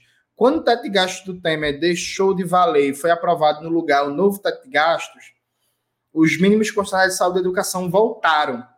O governo Lula trata isso como um problema. Esse ano, o governo Lula com a articulação do deputado Zeca Disseu do Paraná em, em união com Arthur Lira, conseguiu aprovar um negócio que é inconstitucional, que é não pagar esse ano o piso constitucional da saúde, que significa, na prática, tirar 20 bilhões do SUS, esse ano. Pra vocês terem a ideia da ironia mórbida da história, o Ciro Nogueira, do PP, bolsonarista, entrou com ação no STF dizendo que é inconstitucional essa ação do governo Lula e é inconstitucional, gente? Vocês lembram daquela votação para aumentar o repasse para o fundo de participação dos municípios, por causa daquela questão do ICMS do combustível? Nesse projeto de lei, meteram um artigo nada a ver, fora da temática, para tirar 20 bilhões do SUS. E aí, vejam, é incompatível, é incompatível o novo teto de gastos com o mínimo constitucional da saúde e da educação. Ou, cai um, ou cai outro, porque e aqui é bem simples de explicar isso. O mínimo constitucional de saúde e educação é regido pela Constituição, então ele cresce a uma base cálculo de 100% do arrecadado, perfeito? Então, assim, é 15% para saúde e 18% para educação, com base em 100% do arrecadado. Só que o novo teto de gastos define que a despesa pública cresce até 70% no máximo do arrecadado do ano anterior seja, saúde e educação crescem numa base de cálculo de 100, todo o resto, infraestrutura, meio ambiente, segurança, é, é, integração nacional, etc, etc, cresce numa base de 70. Então, a curto, médio prazo, ou o orçamento da saúde e educação come todo o bolo orçamentário e não sobra dinheiro para agricultura, para infraestrutura, para cultura, para segurança pública e tal, ou o novo teto de gastos cai, ou cai o piso constitucional da saúde e educação. O que é que o governo Lula já anunciou, veja, gente, já anunciou, já anunciou mudança por via de PEC dos mínimos constitucionais da saúde e da educação. Vocês terem uma ideia, FHC não mexeu nisso. O Temer atacou, mas o Temer suspendeu e vocês lembram porque a gente chamava o teto de gasto do Temer de PEC da morte quando foi apresentada? Não era só porque congelava o gasto público, não, que é um elemento importantíssimo.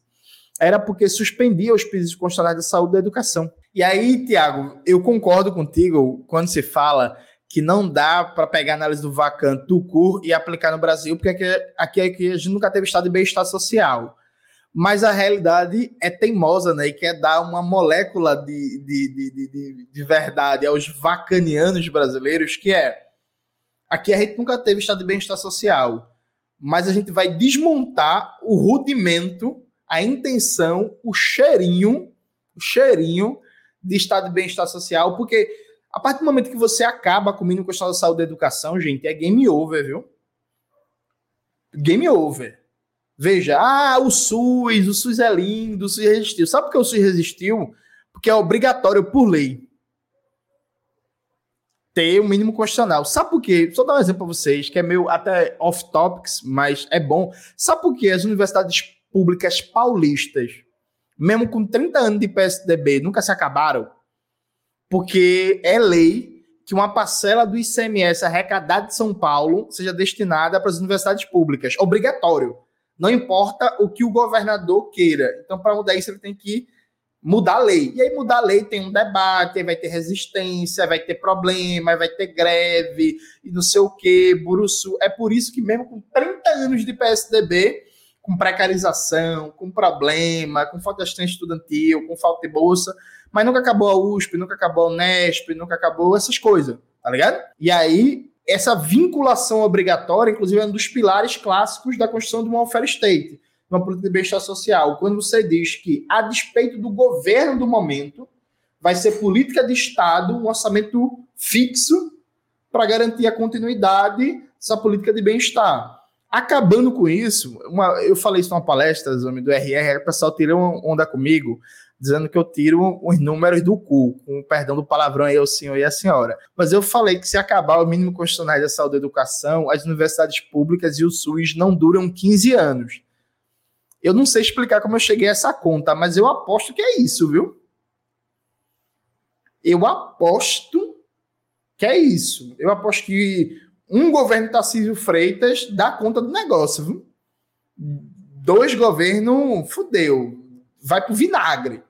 Percebe? Então, acho que é importante pontuar isso aí também. É... Lorena, quer fazer algum comentário, Thiago? É, eu queria, né? Eu queria complementar aqui que eu acabei esquecendo, né? O, o Johnny citou agora São Paulo, né? Como exemplo aí.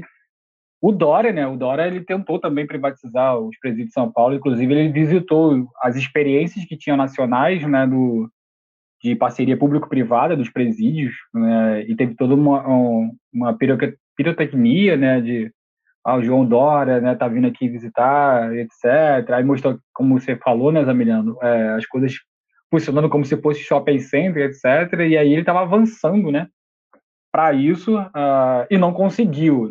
Então, assim, mais um exemplo de tentativa, né, de privatização, de parceria público-privada ser implantada que não deu certo e aí vem, né, o, o governo PT, né, é, nada acontece feijoada e passa boiada, assim. É, mas, assim, isso dialogando com o que o Johnny falou mais uma vez, assim, desse processo de encrudecimento, né? Veja, assim, se você perceber o início da política é, de pacificação, né, que já não existe mais a política de pacificação, né? Ela já no seu fim ali, né? Foi uma política de, muito, bastante violenta, assim, tanto que se refere ao aspecto quantitativo, mas também qualitativo, e aí que depois, assim, no seu finalzinho ali começa a vir já esses ataques né, é, é, sucessivos à classe trabalhadora, com as reformas, contra a reforma do Temer, né, e vindo até agora né, com, com o governo fechando agora com o governo PT, né, disso que está acontecendo né, em termos de, de política macro-social e violência ao mesmo tempo. Né. Então, é, é, eu acho que é isso, assim, a gente não pode perder de vista que isso é uma, é, isso é uma etapa do capitalismo, porque me parece que a, a, alguns pensadores, né, é, algumas figuras públicas vão associar isso apenas ao neoliberalismo. Então, se a gente arrancar o neoliberalismo, a gente volta ao bom funcionamento do liberalismo, né, o liberalismo limpinho, o liberalismo aquele que né, a prisão vai cumprir um papel de ressocialização, assim. É, então, assim, é bom que se fala, que chama isso, isso é capitalismo, assim, é capitalismo carcerário, é capitalismo avançando cada vez mais né, é, com seus ataques para o conjunto da classe trabalhadora, ao mesmo tempo que algumas figuras vão enriquecendo com isso. É, o que está em jogo é isso. Né? Então, quando a gente fala, por exemplo, né, de, dos serviços que vão ser prestados pelo presídio, a gente tem que ficar atento, porque, assim, se a gente pegar o exemplo das escolas, até ar-condicionado nas escolas são alugados, né? os ar-condicionados são alugados assim, em algumas escolas. E outros setores também de serviço, algumas coisas bizarras acontecem é, dessa forma. Aí você vai ver a empresa que está oferecendo serviço, né? Que empresa é essa, né? Onde que ela está? Seria até interessante, né? Uma, uma, uma, reflexão dessa, né? Uma hipótese levantada. Quem são essas empresas? Quem são os donos dela? Qual o CNPJ vão estar essas empresas hoje que estão gerindo essas parcerias público-privadas no Brasil, né? Que, quem são elas, né? Onde elas começaram a atuar e como é que é o histórico dela sempre foi assim, né? É, isso é interessante saber. Mas, assim, eu, eu, vejo isso com muita preocupação, como o Jones comentou, assim, de que a gente vai ouvir, a gente vai cada vez mais perceber que há um, um assim, a intensificação dessas bizarrias jurídicas que a Lorena comentou, né, da, para que que servem justificativas para o encarceramento, né, atualmente. A gente vai ver esse aumento do controle generalizado com as tecnologias, inclusive algo que eu venho falando, né? Hoje, um processo de prisonização, ou seja, um panóptico de céu aberto, em que essas técnicas aplicadas às prisões já também são aplicadas ao espaço urbano, né?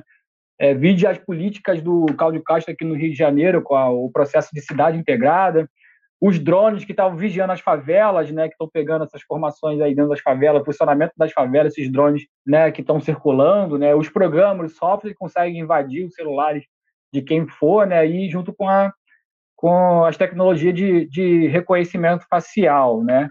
E tudo isso combinado com novas armas que vão chegar, novas armas que vão ser utilizadas para operações policiais, né? E com novas tropas, né? De elite, chamadas tropas de elite, né?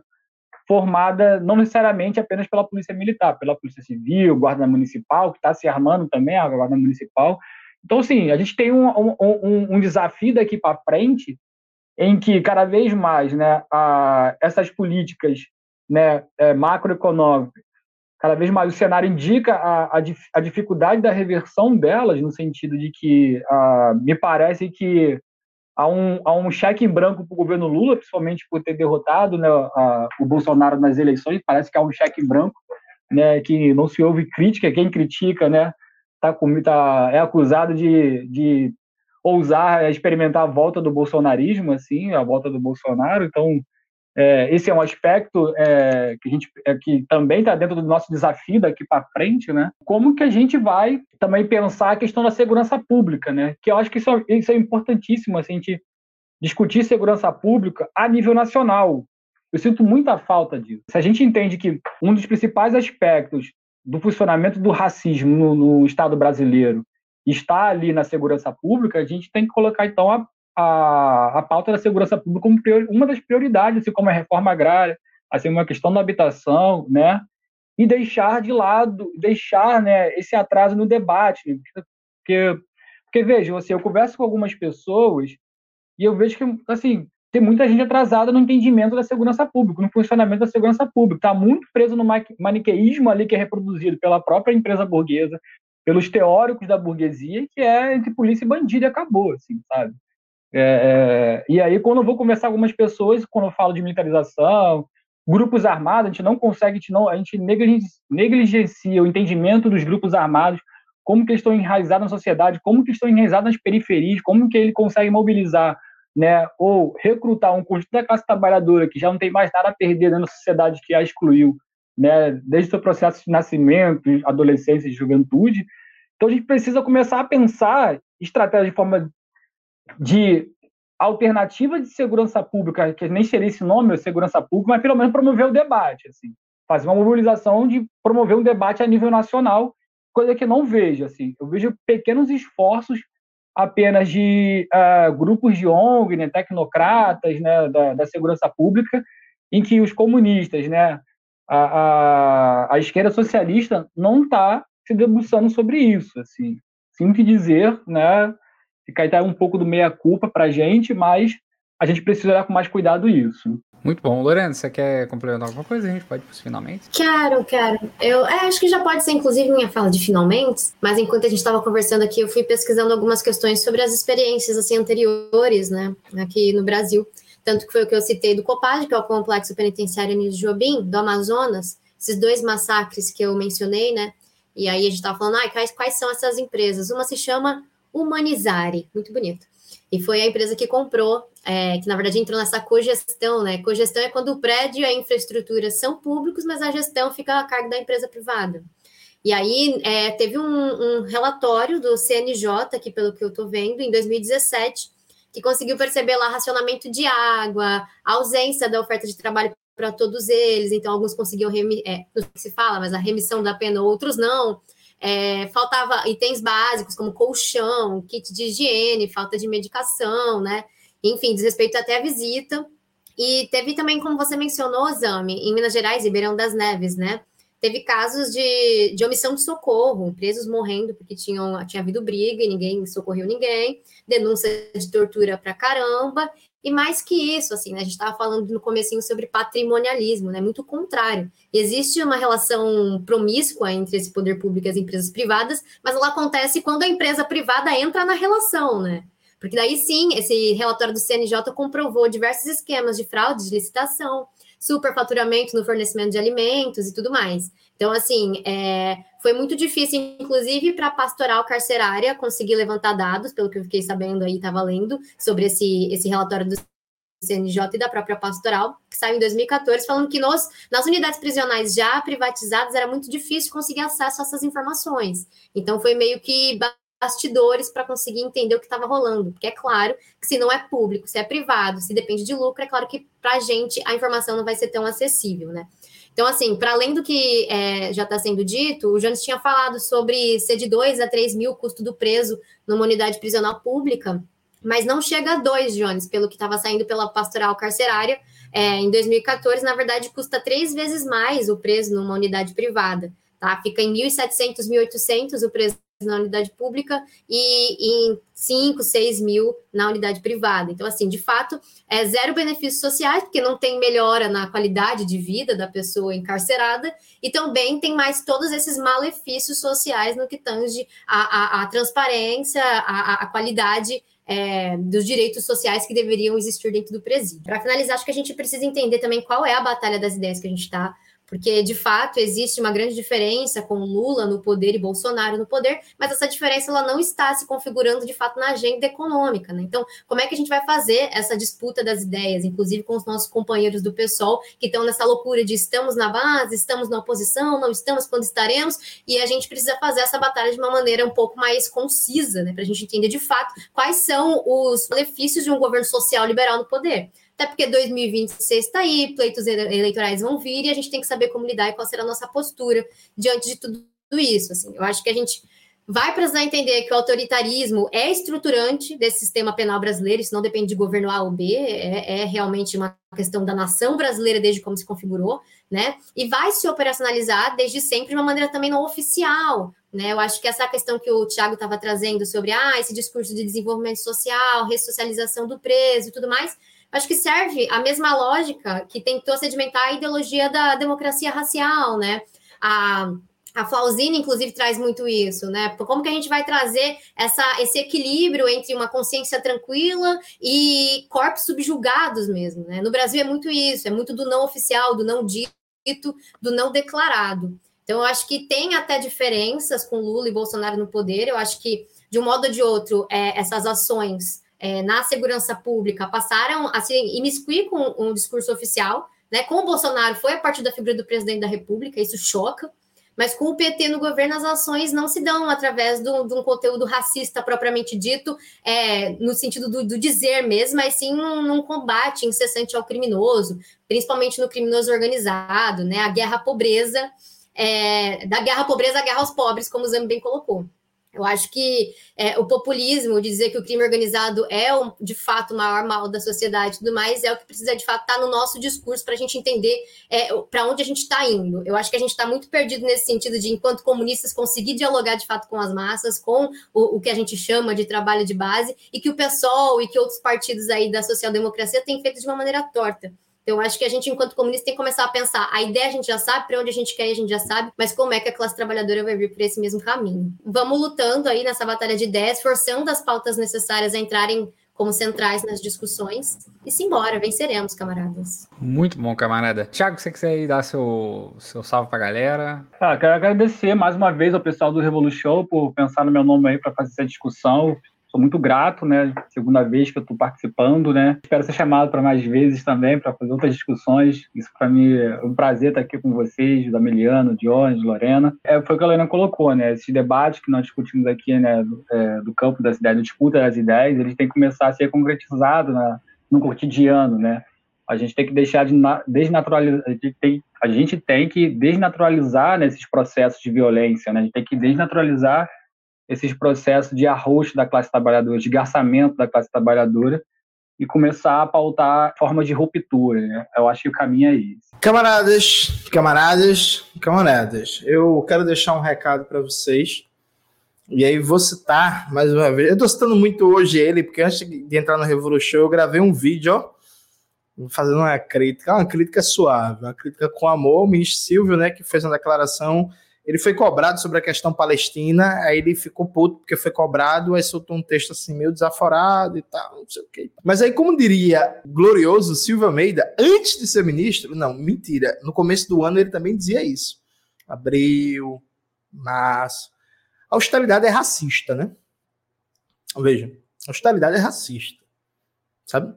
A ideologia da austeridade, a ideologia de que tem que equilibrar as contas públicas, de que o Estado não pode ter déficit, tem, que ter superávit, que tem que cortar gasto, cortar gasto, cortar gasto, cortar gasto, cortar gasto, cortar gasto, ela vitima principalmente o setor negro da classe trabalhadora. Porque a população negra da classe trabalhadora é que mais depende do SUS, das políticas de assistência social, como essas que o grande Zemiliano opera no seu dia a dia, da Previdência Social, da, do BPC, da escola pública, da creche pública, da política pública de moradia popular, da política pública de cultura, da política pública para os esportes. Então, veja, se o capitalismo, o capitalismo dependente brasileiro, né? É, e Tiago citaram muito Clóvis Moura. Se o capitalismo dependente brasileiro nasce intrinsecamente conectado com o seu passado colonial escravagista e com a questão racial fundamentando a dinâmica estrutural de reprodução desse capitalismo, a austeridade é uma espécie de plus. Ela é uma espécie, para quem jogou aí Need for Speed, eu lembro de Velozes e Furiosos, ela é uma espécie de nitro. Né? Ela aumenta a potência e a velocidade da máquina. Né? A austeridade ela, ela lubrifica o moinho de gastar gente, na precisa metáfora do Daci Ribeiro. Ela faz com que esse moinho de gastar gente gaste mais gente, massacre mais gente. Então, assim, gente, eu passei os últimos oito anos dizendo que a austeridade é racista. Eu continuo dizendo a mesma coisa. Né? Tem uma música de Jonga que ele fala: dizem que eu só falo das mesmas coisas, é sinal que nada mudou, nem eu, nem o mundo. Né? Então, assim, nada mudou até agora, nem eu. A austeridade é racista. A austeridade continua racista. Então, infelizmente, a gente ainda não mudou o mundo. Né? A austeridade continua racista e, nesse momento, é pilar fundamental no processo de privatização de presídios. Certa vez, em um vídeo do canal, eu disse que o Fernando Haddad era racista. Porque se a austeridade é racista, quem está tocando a política de austeridade é racista. O pessoal ficou puto. Eu reafirmo. Eu reafirmo. Fernando Haddad, ministro da Fazenda, está tocando uma política racista que vai vitimar principalmente não só parcela negra da classe trabalhadora, mas o Fernando Haddad, ele recebe ordens. Ele não toma decisões sozinho. E quem dá ordens ao Fernando Haddad se chama Luiz Inácio Lula da Silva. A conclusão disso eu deixo com vocês. Um beijo, foi um prazer estar em mais esse fantástico, incrível, indescritível, inenarrável acachapante, acachapante, excitante, estrombolicamente sinistro estrambolicamente sinistro, sinistramente estrambólico episódio do Revolu Show. Senhoras e senhores, queria agradecer mais uma vez aí a você que nos ouviu até o presente momento, que aguentou nossas pessoas aqui por uma hora e 40 minutos, é, se tudo deu certo. É, e lembrar né, que esse podcast só é possível ser feito graças a você que nos auxilia através do padrim.com.br barra Revolution ou através do PicPay, arroba Revolution, ou também através da Aurelo, inclusive eu recomendo muito que você auxilie a gente através da Aurelo, porque a taxa lá é menor, né? Falando em taxação aí, falando em teste de gasto e falando em piso constitucional, né? A Aurelo é um pouquinho mais de boas, né? A gente tem discutido algumas coisas interessantes aí nesse podcast, inclusive de fazer episódios especialíssimos para você que é nosso ouvinte. Então vem coisa boa aí, em algum momento vai sair né, para você ficar esperto e ficar pensando nesse tipo de coisa. Aproveito o momento também para falar para vocês que a gente vai continuar na nossa querida e amada produção aqui desse podcast e a gente se vê no próximo programinha assim que der. E tchau, tchau. Tchau! Acabou? Acabou, Lorena. Você tava Eu fui Lorena? muito mal educada. Eu não agradeci no final o convite de novo. Ele repete novo. a fala. Ah, agradece, ele agradece aí, ó. Faz aí que bota na edição. Obrigada. Grava. Eu vou colocar exatamente desse jeito. Gelo, Viu, é desse escuta, jeito que vai sair. É, eu e o Thiago, a gente está há anos tentando estudar ONGs e tentando avançar nos nossos estudos sobre ONGs e, e todo o papel, toda a atuação delas aqui no Rio de Janeiro, a gente não consegue avançar. Então chama a gente para um Revolution que a gente corre em dois meses para estruturar, sistematizar Aí, alguma coisa. Viu? É. O, fazer uma tribuna, né? O Revolu Show enquanto forma de avanço do estudo do- dos camaradas. Isso. É a pressão, né? Puxa numa pressão, né? Enxugando gelo, sua realidade segura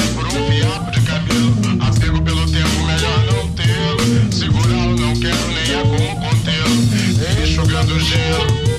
Sua realidade segura por um fiapo de cabelo. Apego pelo tempo, melhor não tê-lo. Segurá-lo, não quero nem há como contê-lo.